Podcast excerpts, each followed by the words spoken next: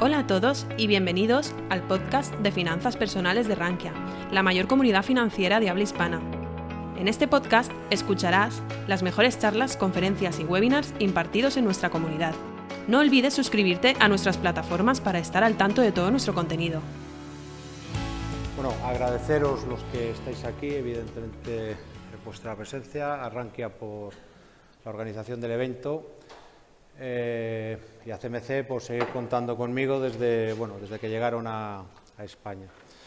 Em, bueno, yo os voy a contar algo del mercado, voy a ir muy al grano y... A ver si... Ah, perdón. Vale. Intento, voy a intentar comentaros eh, es un poco el esquema, lo vamos a pasar muy rápido pero sobre todo, mi intención es que entendáis qué es lo que ha pasado, qué está pasando y qué puede pasar, al margen de que podamos estar o no en una recesión en ciernes en próximas semanas, meses. También os quería dejar algo acerca del drama de cualquier bajista. Esto, es lo que vende, esto es lo que a la gente le, interesa, ¿eh? porque además la gente empatiza con la, con la pérdida. Es una cosa que nunca he alcanzado a entender. O sea, si lo Sí sé que es así, pero no esto alcanza a entender muchas veces al, inversor. ¿no? Imagino que visteis lo que pasó ayer en Wall Street. No porque fuera importante, porque el SP se llevó la zona a los 4.200 puntos, sino porque hay gente, eh, inversores, que se han dado cuenta de que la renta variable es, está tirando al alza, al margen de que la amplitud de mercado no sea lo suficientemente eh, importante para lo que ellos consideran. ¿no? Y eso es un drama, y eso es un drama y lo vamos a, a ver. Mirar, esto que tengo aquí es de la semana que finalizó el 7 de octubre. El 8 de octubre dábamos una ponencia en, en Madrid. Yo tuve oportunidad de una conferencia, tuve oportunidad de darla. Y traigo este gráfico porque era lo que estaba pasando en esos momentos. Este es el CFD del DAX alemán. Podéis ver, eh, ¿esto tiene láser? No, vale, entonces no señalo. Bueno, eh, esto, este es el, DAX alemán. Esto es un gráfico semanal. Observar el alza desde los mínimos de, la crisis eh, sanitaria, la, la, reacción alcista y el lateral que se forma por la parte de abajo. Evidentemente, la línea blanca horizontal es la que se rompe tras la invasión rusa en Ucrania y plantearos que a partir de ahí, en todo este movimiento a la, a la baja, esa vela roja, es cuando la Fed empieza a subir tipos de interés. Ya hemos estado subiendo tipos de interés, aún seguimos subiendo tipos de interés. Estábamos en esa zona. ¿Por qué pongo esto?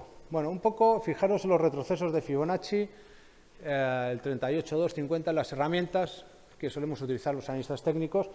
Eh, lo planteamos el control del tramo bajista en los 12.700 puntos. Básicamente, esos altos. ¿Qué quiere decir control tramo bajista? Estamos cayendo, y hasta que no superemos el máximo de la vela semanal previa no vamos a rebotar. Es análisis técnico puro y duro, al margen de esa directriz bajista y el proceso correctivo. En tendencia, los niveles 13.600. ¿Por qué?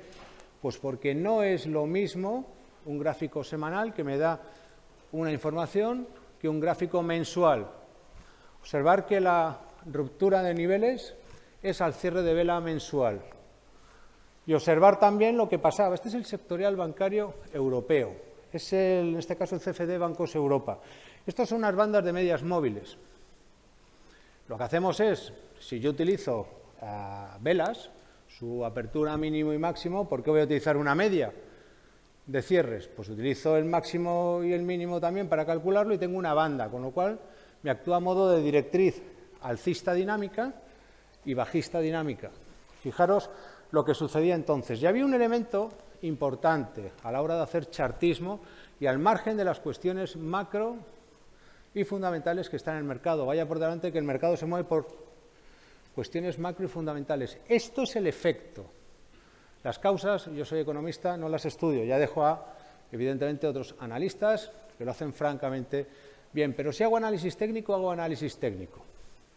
Y espero que esto se pueda entender. No puedo estar hablando de cuestiones macro fundamentales para al final acabar trazando una línea, que está bien, podemos hacerlo, pero al menos Yo prefiero hacer eh, estas cosas. Movimiento divergente alcista limitado hasta los 3.300 puntos. ¿Qué quiere decir? Que la ruptura, para entendernos, entendernos de las bolsas a la baja, era potencialmente alcista. Esa es la lectura de cuando los movimientos son divergentes.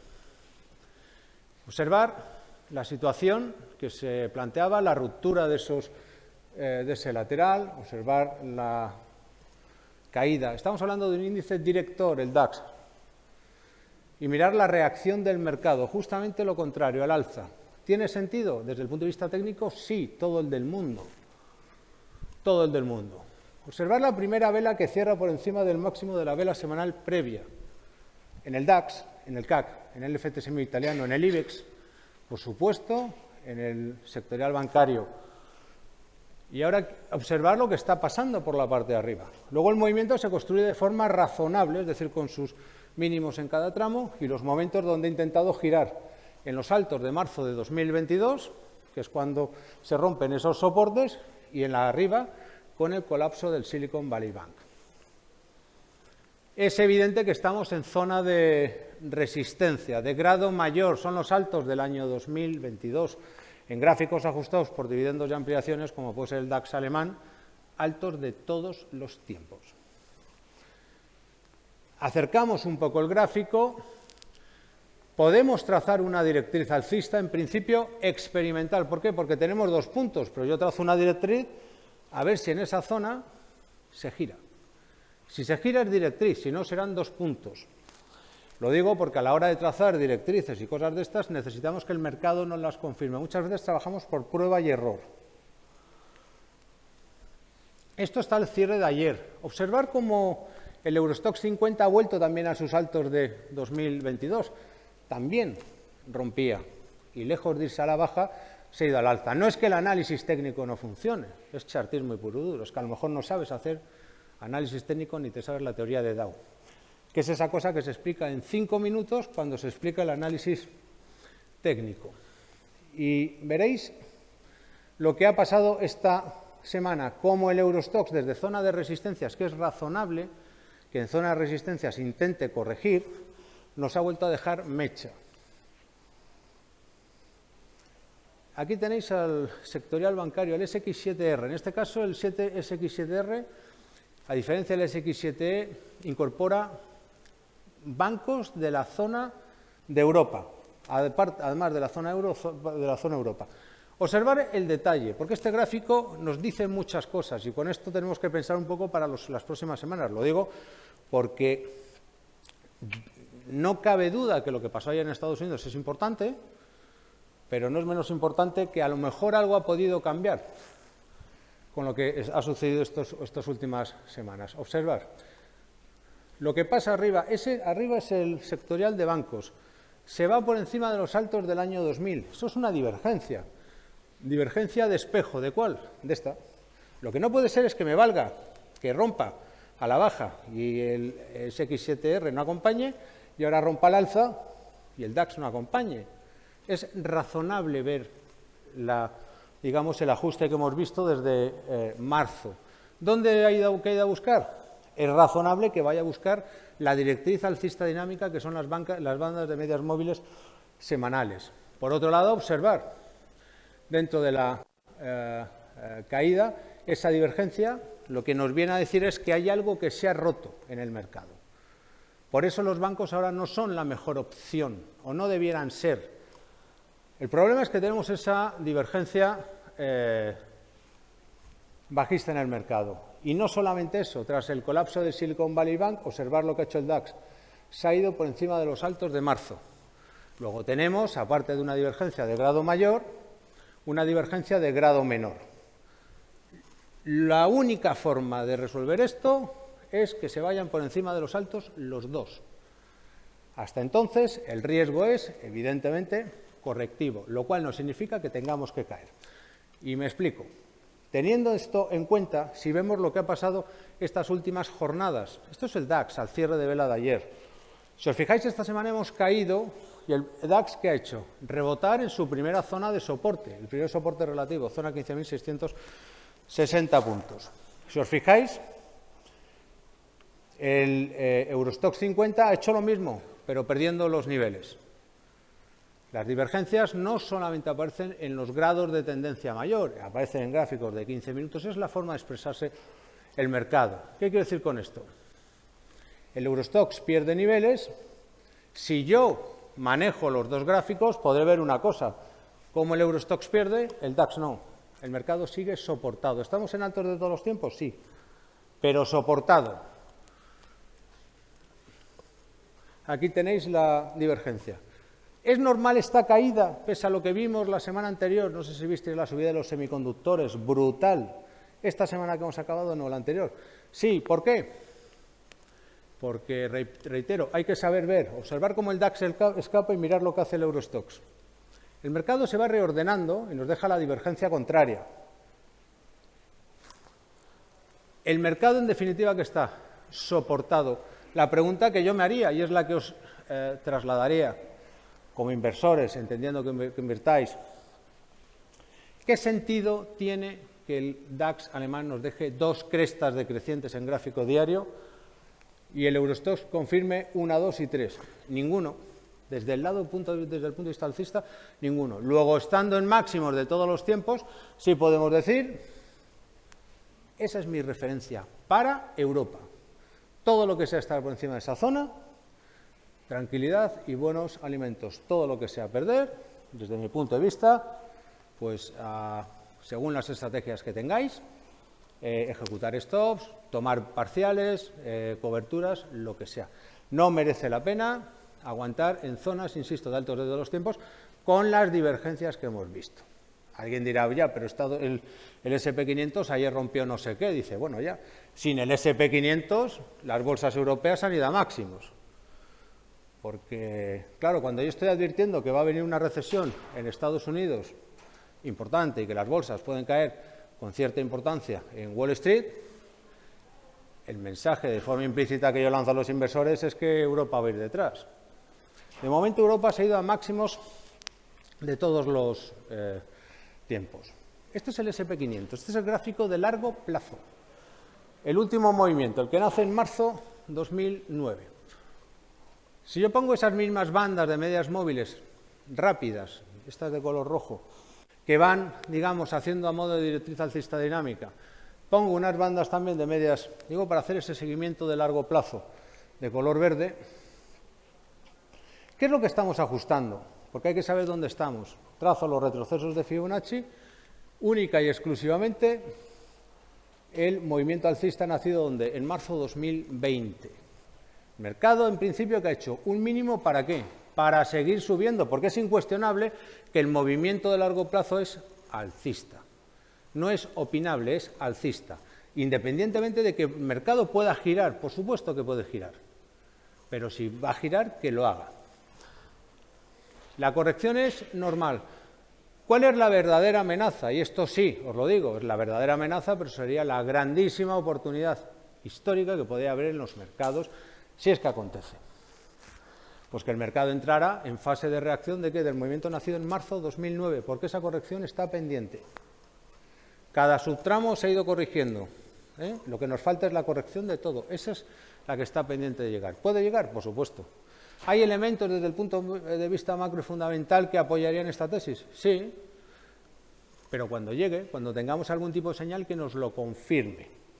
Porque esto no sé si os acordáis que era cuando empezó la Reserva Federal a bajar tipos de interés tras la crisis, la Gran Depresión, y esas políticas de expansión cuantitativa tan importantes. Y la reflexión general era la misma, el mercado está dopado. Sí, claro. Míralo. Evidentemente. Es que habrá un momento que cuando se retiren, pues cuando se retiren. Pero podemos estar esperando a la mujer de nuestra vida y ser el soltero de oro y darnos cuenta que tenemos 80 años y que seguimos solteros. Lo digo desde el máximo respeto para la gente que tenga, esté bajo esa situación. Este es el verdadero problema, está pendiente. Dos detalles. Alargamos más el gráfico del SP500. Observar. Y repito el mismo gráfico que en su momento pusimos en octubre. No necesito, porque lo que me interesa es eso que pasa ahí. Esto que pasa aquí es la crisis.com. Esto que pasa aquí es la crisis subprime. Eso es un lateral. Y eso es una corrección que es razonable después de un movimiento brutalmente alcista que necesita 15, 20 años para corregirse. El mercado se reordena. Y ahora la pata que está desarrollando es esta. La cuestión es cuándo puede acabar o no esa pata.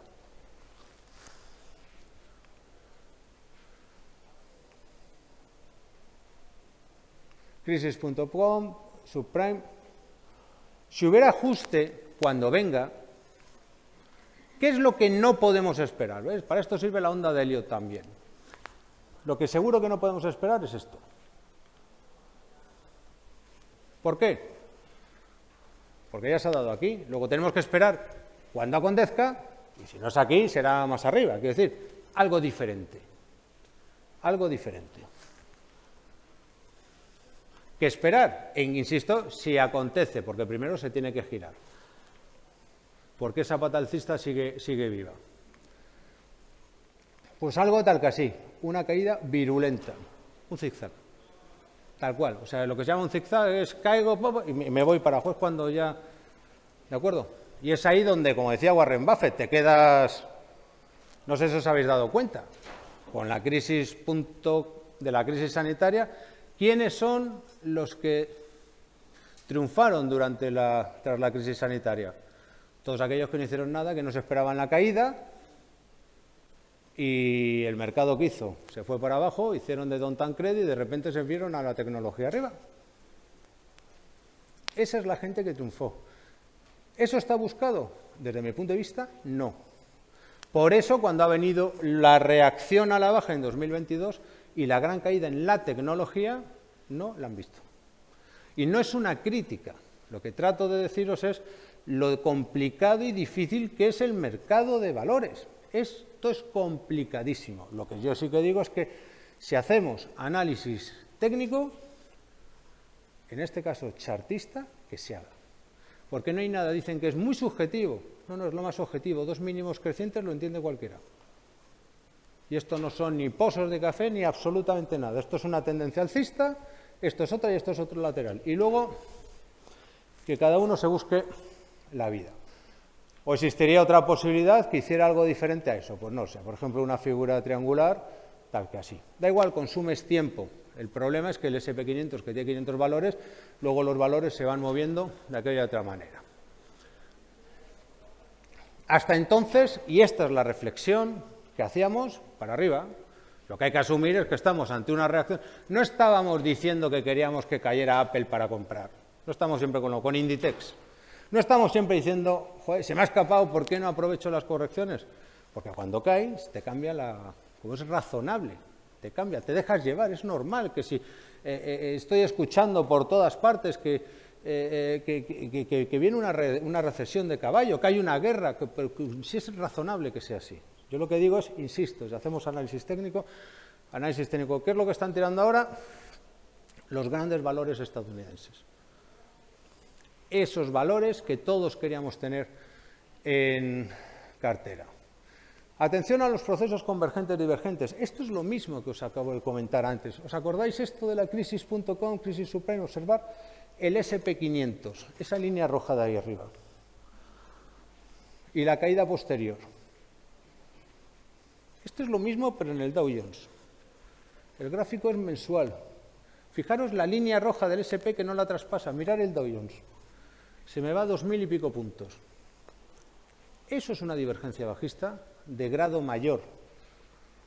No estoy diciendo que caiga porque esa divergencia aparezca. Lo que estoy diciendo es que, desde el punto de vista técnico, el mercado nos dejó una gran divergencia bajista. El mercado sí nos dio mensajes. Eso cayó por cuestiones, insisto, eh, macro, eh, eh, la crisis subprime. Con el tiempo supimos que eso era la crisis subprime. En los plazos más cortos, esto lo tengo porque esto era, pues como dimos en octubre, pues esto es un gráfico de 15 minutos. Esto es el CFD del Eurostox y el del DAX. Esto es un lateral. Digo lo tengo porque como ejemplo me vale, no tengo que buscar otro. Observar cómo desde soportes se va el DAX por encima de los altos en 12.300, mirad lo que hace el, el, Eurostox. Esto es una divergencia como una pianola. Lo que digo es que a estas cosas hay que estar eh, atentos. Por eso digo que eh, conviene, eh, en fin, seguir estas cosas. Observar esto es el SP500. Esa es la, bueno, la media de 200 semanal, la tengo puesta. Observar la caída. ¿Cuánto ha caído desde todos los tiempos el SP500? El 27%. Seguimos dándole vueltas que como ha caído más del 20% es un mercado bajista. Seguimos con eso. Obviando el qué? Que la tendencia de largo plazo es alcista. Y seguimos obviando que la recuperación es al menos de la misma proporción que la, que la caída. Pero ponderamos el qué? El mercado bajista. Porque, y lo peor es que muchas veces ponderamos eso no porque lo pensemos, sino porque lo opinan otros, que es lo peor. ¿Qué es lo peor? Eh, observar la reacción que hace el mercado en esta zona de los 4.200, ¿eh? cómo intenta escapar los altos de diciembre, no puede, se vuelve para abajo, lo que pasó ayer. Porque claro, 27 mercado por 27%. En la crisis sanitaria caímos el 35. Y entonces podíamos determinar que esto era un mercado bajista. Mirar. El movimiento. Al alza. Ahora estamos en ese, en ese ajuste. Observad lo que ha hecho el, el, DAX, perdón, el, Nasdaq.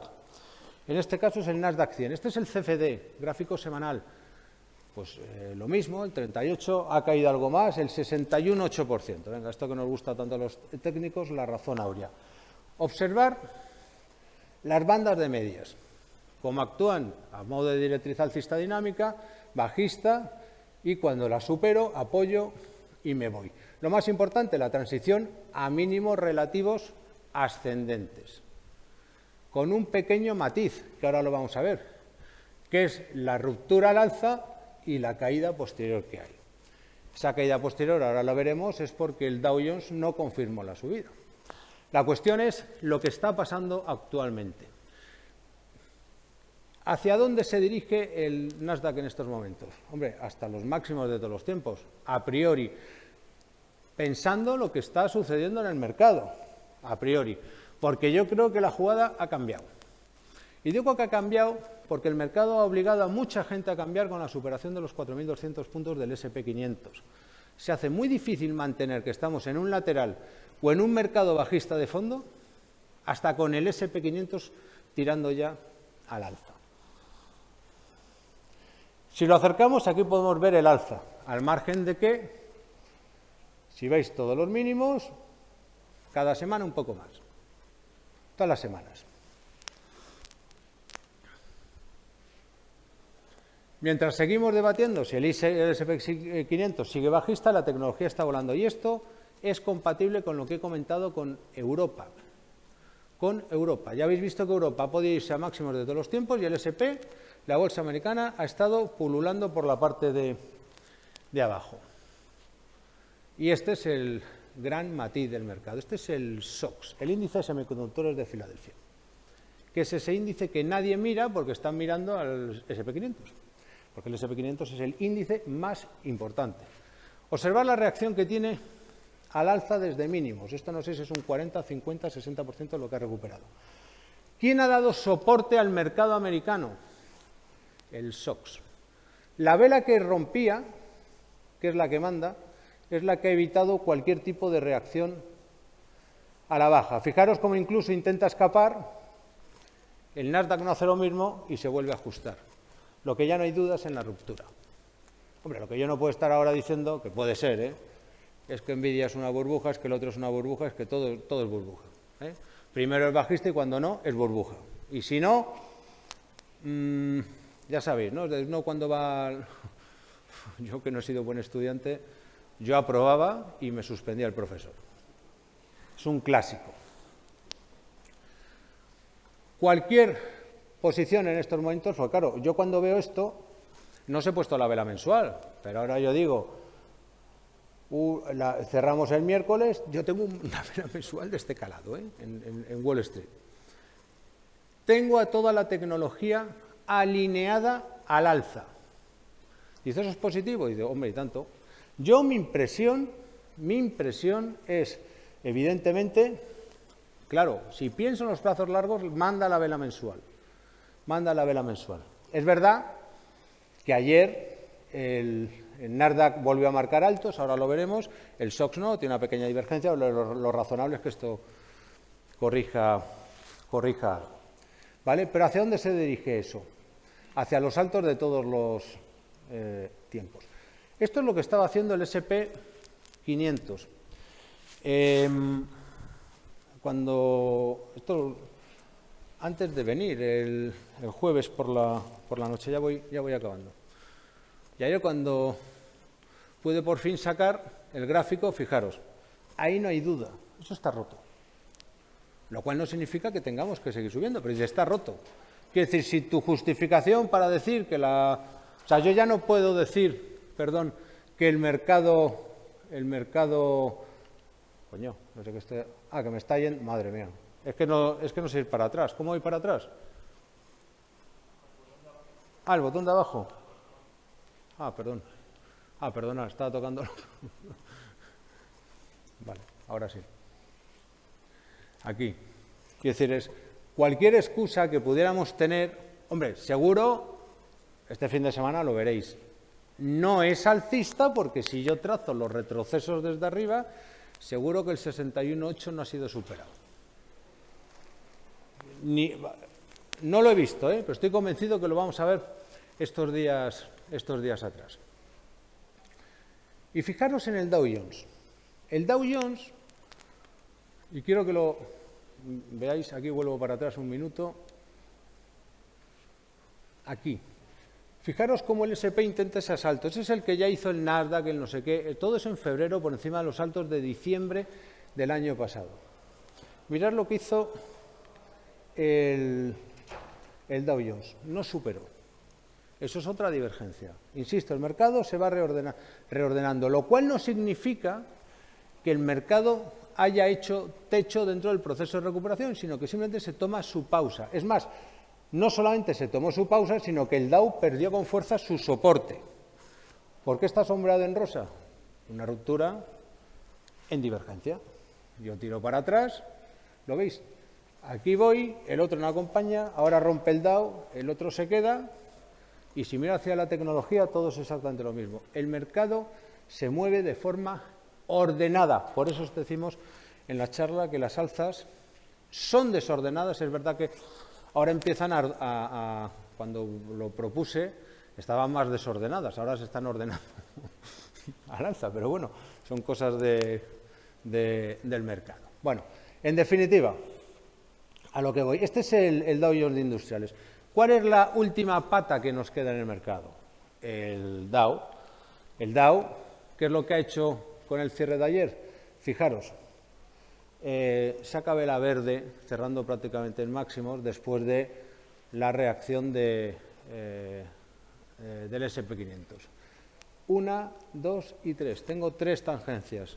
Eso en principio es un setup. Lo que nos está diciendo es que va a intentar irse al alza, al margen de que evidentemente ya por encima de 35.000, cualquier argumento bajista del que, os quiera poner alguien desde el punto de vista técnico es casualidad.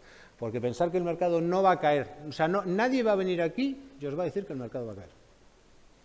Nadie, es imposible. Por eso, eh, eh, las caídas cuando acontecen las sabemos y las etiquetamos a posteriori. Yo lo que digo es, yo durante la crisis subprime, mi, nuestra forma, o mi forma, yo trabajaba en una agencia de valores, nos saltaron en las carteras todos los stops. Todos. Estábamos en máximos de todos los tiempos. Es cuando he comentado la divergencia del SP500, esa línea roja, y el DOC que se había ido 2.000, puntos. Entonces dice, estamos en subida libre y nos han saltado los stops en todas las carteras, no en un valor, en todos. Es anormal. Dice, no entiendo lo que el mercado está haciendo salvo la divergencia. Y simplemente dice, si no lo entiendo, lo dejo. Con el tiempo vino la caída y con el tiempo le etiquetamos como crisis suprema. Os puedo asegurar que yo no leí en ese momento, pero como en ningún momento, nadie advirtiendo de la caída. Siempre que os adviertan de una caída, olvidarlo. mercado cuando caiga, yo ya, yo ya os, os, digo una cosa, pero que esto es evidente, es como decir, nos vamos a morir. Pues claro, la cuestión es cuándo. Y cuando estamos planteando que el mercado, en un momento dado, tiene pendiente la corrección de todo el movimiento desde marzo eh, de 2009, que ese es el peligro, es que en un momento va a venir, ni lo dudéis, porque el mercado es fractal. ¿Qué es lo que sucede? Que necesitará algún tipo de señal, algo que me diga que eso puede pasar. Ahora, con lo que está pasando estos últimos días en el mercado, mi impresión, ¿dónde creo que se traslada la jugada? Probablemente a unos índices que se vayan a máximos en Wall Street de todos los tiempos y ya veremos quién confirma o no confirma. Porque es evidente que el sentimiento te tiene que cambiar. Es decir, en una situación como esta donde el SP500 yo estoy diciendo y manteniendo, y es razonable porque es respetable, que el mercado está lateral y que esto es un rebote para seguir cayendo, que es respetable y me baso en cuestiones, insisto, macro fundamentales para ello, hombre, si aún sigues después de lo que ha pasado esto, es probable que te manden a hacer otro trabajo. Porque en el mercado no te perdonan, o al menos los clientes, los suscriptores, los eh, que un mercado suba y tú estés fuera. Si cae y caemos todos, mal de muchos, ya sabéis cómo funciona esto. Pero como se vaya para arriba y tú sigas R que R, ¿y sabéis cuál es el verdadero drama? Que desde el punto de vista macro nada ha cambiado. Nada, porque no puede cambiar. No puede cambiar. Y el último, y es decir, claro que puede que tengan razón, pero sabéis que esto no va de tener razón. Esto no va de tener razón. Un último detalle, lo digo como idea, lo que ayer aconteció que es muy evidente. Fijaros, este es el Russell 2000, que esta es la gran esperanza blanca, ¿no? En fin, lo que hizo ayer. Vamos a ver. Yo no sé si esto es alcista o bajista, pero así a ojo. Una, dos, tres, cuatro tangencias. Un lateral, rompo resistencia. ¿Qué es lo más probable? Que suba. Claro, a lo mejor dices, bueno, pero es que puede ser un rebote. Pues claro, claro que puede ser un rebote. Si esto es alcista, si está en fase de señal clara, dice, ¿cuál es el nivel que no debe romper? Es más, no debe ni tocar. Hombre, si esto es alcista, por debajo de este mínimo no debe pasar, ya está. ¿Queréis eh, hacer análisis técnico? Hagámoslo de verdad. ¿Queréis plantear estrategias? Plantearlas. Se dio la vuelta y perdí. Bueno, stop. Para eso sirven los stops. Y los stops, por cierto, cuando se dan, se dan de verdad. No es por debajo de. ¿eh? No es lo mismo si supera, no, si supera, no. O mis valores favoritos son. No, no, favoritos no. Si mi cartera es esta, mi stop es este, el stop me matiza si es al TIC, al cierre de vela diario o cierre de vela semanal, para no hacernos trampas. No como cuando me dijo a mí mi, mi jefe, cuando yo era más jovencito y era muy osado. Gerardo, a ver, dime, él me fichó y no sé qué, me empezó. Y me lo dijo. Y yo, no, es que el Mac de, el no sé qué, me empezó a contar un rollo Y después me, está, me mira y me dice, que no me cuentes rollos. ¿Qué compro? ¿Dónde lo compro? ¿Qué vendo? Y dame esto. Punto. Ah, Fernando, perdona, mira. Compramos aquí. Si te parece, esperamos un poquito la reacción, el stop lo vamos a poner y ya está. Porque esto, esto funciona así. El gráfico semanal confirma el movimiento. ¿Hacia dónde es probable que se mueva? A esos altos semanales.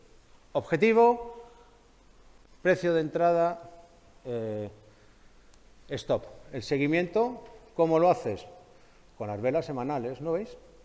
¿Cómo van creciendo? Más o menos, es una forma de elaborar estrategias. Eh, os dejo esto por aquí, porque... Ah, bueno, esto es lo que pasó ayer y ya acabo. Abajo el SOX, fijaros que después de la salida alcista, mirar qué salida tan bonita aquí también. Entonces el índice semiconductor de Filadelfia, ¿qué haces? De zonas de soporte con una, dos, tres y cuatro tangencias. Rompo. Mirad lo que ha pasado. Dices que me vengo aquí y me freno. Dice, claro, me voy a la siguiente resistencia, estoy en divergencia, ajusto y para arriba. Y ahora que tenemos un pequeño lateral, es normal que retroceda. Digo, no vaya a ser que los, el Russell ahora pueda ajustar y si alguien quiere entrar, quiero decir, estamos hablando este tema. Os dejo esto que tenéis aquí, mirar, este es el, no sé cómo se llama esto. QR, eso. este es el canal de YouTube que tenemos en CMC Markets, ¿vale? Yo os lo aconsejo, eh, es muy completo y hacemos cosas que van muy al, al grano, ¿vale? Yo, no es porque yo vamos, hable los lunes y viernes, pero, en fin, hablamos un poco de, sobre todo, cuestiones muy prácticas, al margen que hay otros contenidos. Yo os invito a que lo, esto, simplemente os, suscribáis, es gratis, y luego cualquier sugerencia, si queréis que analicemos algo, yo lunes y viernes, a mí me da exactamente igual, y si no lo sabemos, pues lo decimos igual. Sea como sea, muchas gracias por la atención, que al menos sé que los que habéis estado aquí, ni uno solo os habéis eh, movido desde que hemos empezado a hablar. Muchas gracias.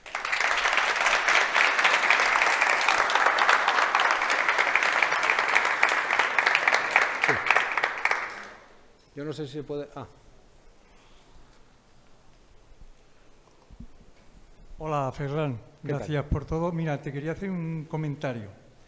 A la hora de hacer un análisis o a la hora de invertir, ¿se puede entender que tenemos como enemigos el mercado, la inflación y los tiburones? ¿Se puede de alguna manera prever con antelación para tomar medidas ante esas situaciones? ante la inflación. No, ante todo en sí, perdona, ante, todo, ante todo. O sea, mi pregunta sería, nuestros enemigos a la hora de analizar son los mercados, la inflación y los tiburones, ¿no? No, no, no. Yo os diré una cosa. Yo es una, os lo digo de verdad. Olvidaros de tiburones. O sea, yo, hay cosas que, yo, en fin, yo lo digo desde el máximo respeto porque hay gente que, le adora eso. Y, os, encanta. Pero qué tiburones. Alguien se ha pensado por algún motivo, y lo digo desde el máximo respeto, yo, mira, yo llevo 25 años solo haciendo esto, solo esto, mirando pantallas. He perdido mucho dinero, he ganado mucho dinero, estas cosas. ¿Alguien se piensa que, mm, primero, que desde Estados Unidos están pendientes de Paquito Trader para hacerle no sé qué. Uno.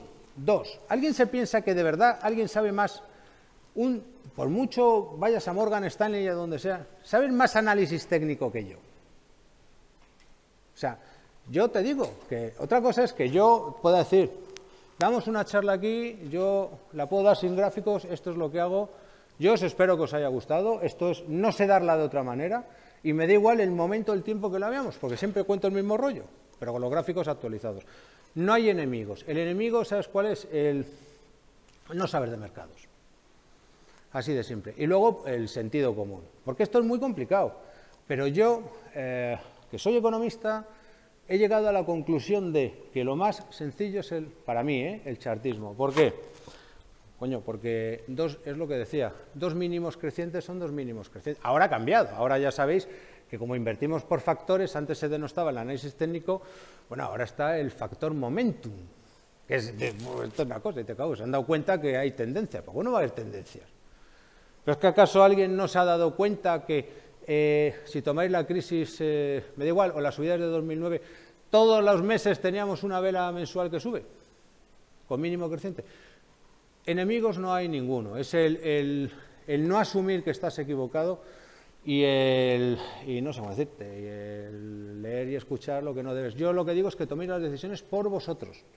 Y, que, y, bueno, y en base a mi experiencia, cuando tengáis una idea de mercado, no os salgáis de ella. Sea, no vale innovar. Es decir, si yo creo que aquí hay un ejemplo que para mí es fundamental, este de aquí, mirad. Si yo creo que esto es una señal de compra, que lo es, no es discutible. El stop está por debajo de aquí, al tick. No tiene sentido que caiga por debajo de ahí. Punto. Otra cosa es que yo, si creo que va a subir, voy a tomar un tamaño de la posición brutal. No, tienes que tomar el tamaño de la posición que puedas pagar de stop, porque el stop, el stop lo marca el mercado, no tú. Tú limitas tu nivel de riesgo. Yo puedo llegar a la plataforma Next Generation y decir, lo máximo que pierdo en la operación son 200 euros, es una posibilidad. Eso supone que si compro el Russell a este precio concreto, dado el stop, tengo que tomar tanto, no número de CFDs, no. Puedo comprar eh, 14.000 eh, o 10.000 o 5.000. Punto. ¿Qué es lo que sucede? Hombre, que lo que queremos es subir muy cargados.